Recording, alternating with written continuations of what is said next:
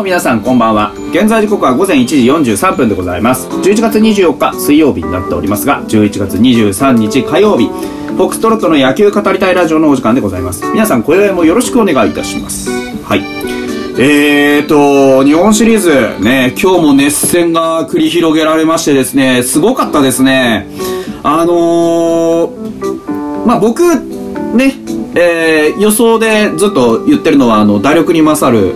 まあ、ヤクルトが有利だというふうにね、あの、簡単には言ってますけど、いざこうやってやってみると、本当にオリックスもギリギリのとこ本当に強いし、で、ヤクルトもヤクルトでね、想像以上に、あのー、ピッチャーの使い方がすごく上手だし、これはね、もうなんかどっちが有利とかそういう話じゃないよね。うん、見てて思うのは。まずあのー、まあ、軽くね、ポイントを言うと、やっぱり5回の系統でしたよね。うん。あの、日が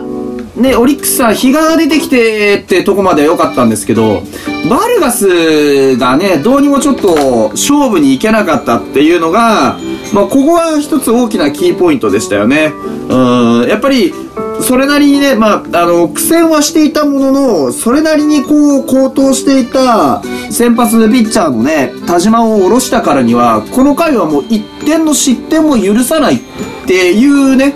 あのー、気概で臨む必要がありましたよね。だから、だからこその比嘉だったと思うんですが、まあ、あれだったら比嘉で2人行ってもよかったっていう感じでしたね。うん。やっぱり細かく注ぐからには、こう、ね、絶対に一人のランナーもこの後出させねえぞっていうぐらいの、あ勝負をするべきだったなっていうのが一つ。で、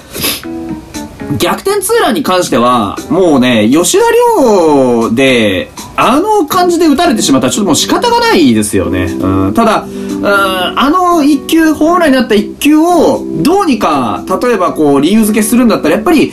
うん、ボール先行になってしまったっていうのは厳しかった。どうしてもここに、ボール先行以外でね、その理由をつけるのは、それ以上ちょっと難しいかなっていう感じ。うん。まあ嫉妬は嫉妬であったんですけどね。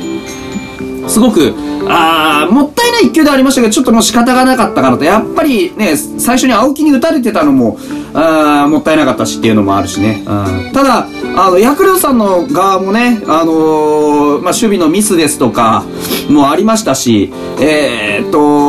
やっぱりこう、杉本に対するね、小川の、あの、こう、ちょっと、もやっとするね、えー、吉田、杉本に対する投球のふわっとさ加減も、まあなんかこう、締まらないなっていう感じがあったので、だから本当にお互いにこう、ミス、付け入る隙なんかをこう、そこかしこにちらつかせながら、それをこう、丁寧に両チームが回収していったような、そんなような印象が僕にはあります。最後の最後で、えー、そこをね、あの、しのぎ切った、あヤクルトさん、ね、マクガフの、あの、見事なね、えー、9回のクローズもありましたし、非常にあのー、収穫のでかいね、ヤクルトさんの側。で、逆に、主軸のね、吉田正尚とか杉本とかに、しっかりこう打点がついたオリックスさんも、僕は全然侮れないと思っているので、これはね、あのー、本当にもつれると思います。うん。明日もわからないですよね。うん。というわけで今日はね、まあ、鼻も詰まりかけてきたんで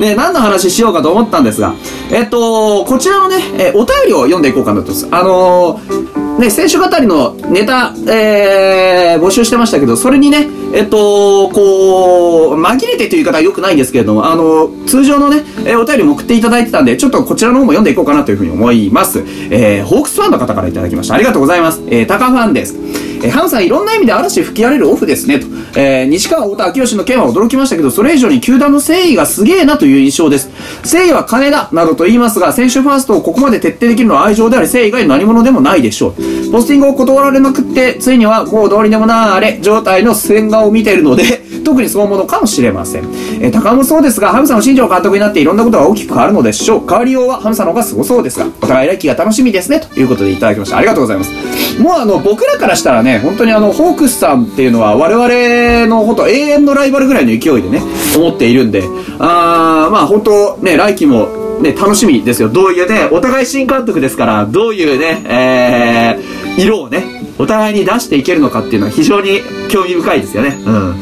ですから、あのー、僕は本当ね、ホークさん、みじんも、あのー、侮ってないですし あの、これだけオリックスさん強くなっても、僕、来季絶対ホークスを抑えないと優勝できないと思ってるので、これはもう毎回そうですね。はい。やはりね、あの、戦力にそもそも厚みがあるよっていう、あの、チームはね、たとえ1年ぐらいね、どうこうはあってもね、翌年何かきっかけがあればバカッと帰ってくるんですよ。うん、そういうもんです。で、そのね、やはりこう、そういう、まあ、西川、太田、秋吉の件を誠意って捉えていただけるファンの方、ね、それから外側のね、えー、味方、野球ファンの方っていうのが、もっと増えてくれるといいなと思います、本当に。うん。あのー、うちのね、OB のガンちゃんが、まあ、実際、太田とね、西川はパリーグじゃ厳しいんじゃねえの？みたいなことを言って、なんか調子に乗ってましたけど、まあ、だから、あの人も YouTube やり始めてから、あのー、大衆受けする方向に走り始めてるので、あんまり、あの、僕は、あ心力は思ってないんですが、うん。あのー、実際ね、パリーグで厳しいとかそういうことじゃなくて、単純にやっぱり、去年ね、一昨年とか去年とかしっかり打ってたわけじゃないですか。で、30ね、ちょいくらいの、あの、これからだよっていう選手がね、これでパリーグ厳しいですなんていうことは、まあ、基本的にはないわけで。で、打撃は水物じゃないですか。うん。で、ね、その、打撃は水物なね、ところに来て、じゃあどういうね、こう、なんか、あの、調整ですとか、何がね、苦しいのか、何が厳しいのかとか、そういうところの技術の話がね、まあ、あの人の場合は出てこないのであれですけど、まあ、ただ、あの、この3人がね、フリーエージェント、本当の意味のフリーエージェントにね、えー、なったっていうのは、これはもう単純に、あの、おっしゃる通り、球団側からしたら、あの、このね、西川、太田、秋吉っていう選手でもいないと困るんですよ。マジで。でも、その、いないと困るけど、いなくなるっていうことに対して、ネガティブな印象も持ってないんですね。これどういうことかっていうと、あのー、いなくなったとしても、チームはやっぱりやっていかなきゃいけないわけだから、それを結果ね、あの、引き止めていくのも確かにできるし、縛り付けるのもできるけど、それは例えばお互いがプラスになるんだったらそうしてもいいと思うんですよ。でも、例えばね、太田大使、我々例えば1億で雇うとするじゃないですか。で、例えばね、太田が、まあ、あのー、別のチーム、仮にね、仮にホークスさんに、あのー、2億円でちょっとどうだい？って言われてた時にね、あでも、ホークスさんからしたら、いや、ちょっとでも、2億円で太田雇うことはできるけど、やっぱりうちの若手放り出すの嫌だから、やっぱりやめるわ。っていうような話になったらね、やっぱりそれって太田からしたら1億円の損じゃないですか。だそういうところを鑑みた時にね、やっぱり、あの、いろんな、こう、まあ、なんていうんですか、チームの話をしっかりね、そう、フリーの状態でね、聞けるようにしてあげるっていうのは、これは僕は優しさだと思うんですよね、やっぱり。だってうちに得ないでしょそういうのって。その選手のやり取りの損得とか、お金の損得だけ考えたら、うちからしたらね、まあどうあったって年俸は下げざるを得ないですよ。当然今年全然やれてないからね。でも、そのただ年俸を下げるんじゃなくてね年俸は下げざるを得ないけどもしかしたら高く雇ってくれる人もいるかもしれないからちゃんとお話聞いておいでっていう処理じゃないですかこれは。うん、そこはやっぱりね、あのー、おっしゃる通り、選手ファーストでね、これは愛情だっていうふうに、あのー、僕らも思ってるし、うん、それをね、あのー、他ファンの方が、あそういうふうに思ってくれるってのはすごく嬉しいなというふうに思います。うん。ね、当然その、ね、千賀のお話みたいに、あまあ、ホークスさんは、やっぱりポスティングってのを、基本的には原則認めてないわけですからね。うちが世界一なんだから、世界一のとこから他に移動する必要あんの？っていう、そういうね、スタンスですから、それはそれで、まあ仕方ないとしてもね。でも、本当にあのー、なんかだから、やっぱり、何をね、一番に考えるかっていうのは、その、それぞれのね、チームによって、やっぱりこう、ポリシーというかね、そういったものが違うわけですから、あそこはまあね、ある程度、うん、まあ仕方ない、仕方ないって言ったら変ですけど、うん、チームの色としてね、うん、やっぱりこう、あるもんですからね、それが一概にいい悪いでは、まあないんですけれども、でも本当にあのー、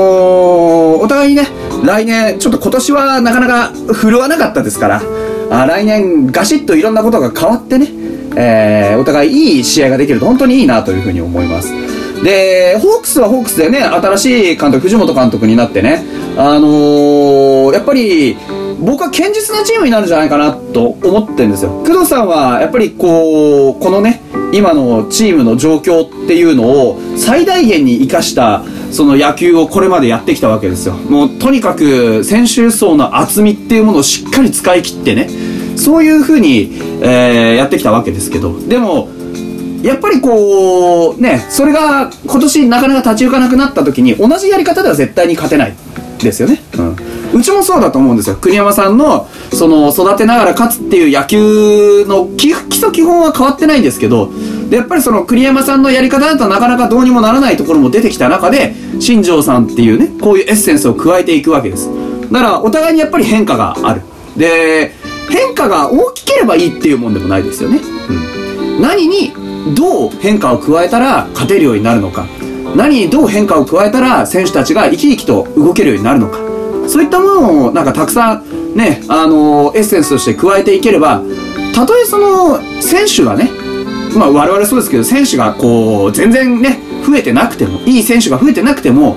もしかしたらやりくりで勝てるのかもしれないし。そうそう。だから勝つっていう方向にね、どういう風にシフトしていくのかっていう、その中身をね、我々はこれから、あの、まあ、新庄さんは話題先行できてるところもありますけどもね、あそういう中身のね、野球の充実っていうのを、本当にあの、これから見ていきたいなというふうに思っています。はい。繰り返しになりますけれども、本当来季、ね、お互いにいい試合できたらいいんじゃないかなというふうに思ってます。絶対にね、やっぱりホークスをね、我々としては叩かないとね、やっぱりね、えー、優勝はできないと思っているんで、来季、あの、いい試合をね、一つでも多くお見せできればというふうに思っております。お便りありがとうございました。それではまた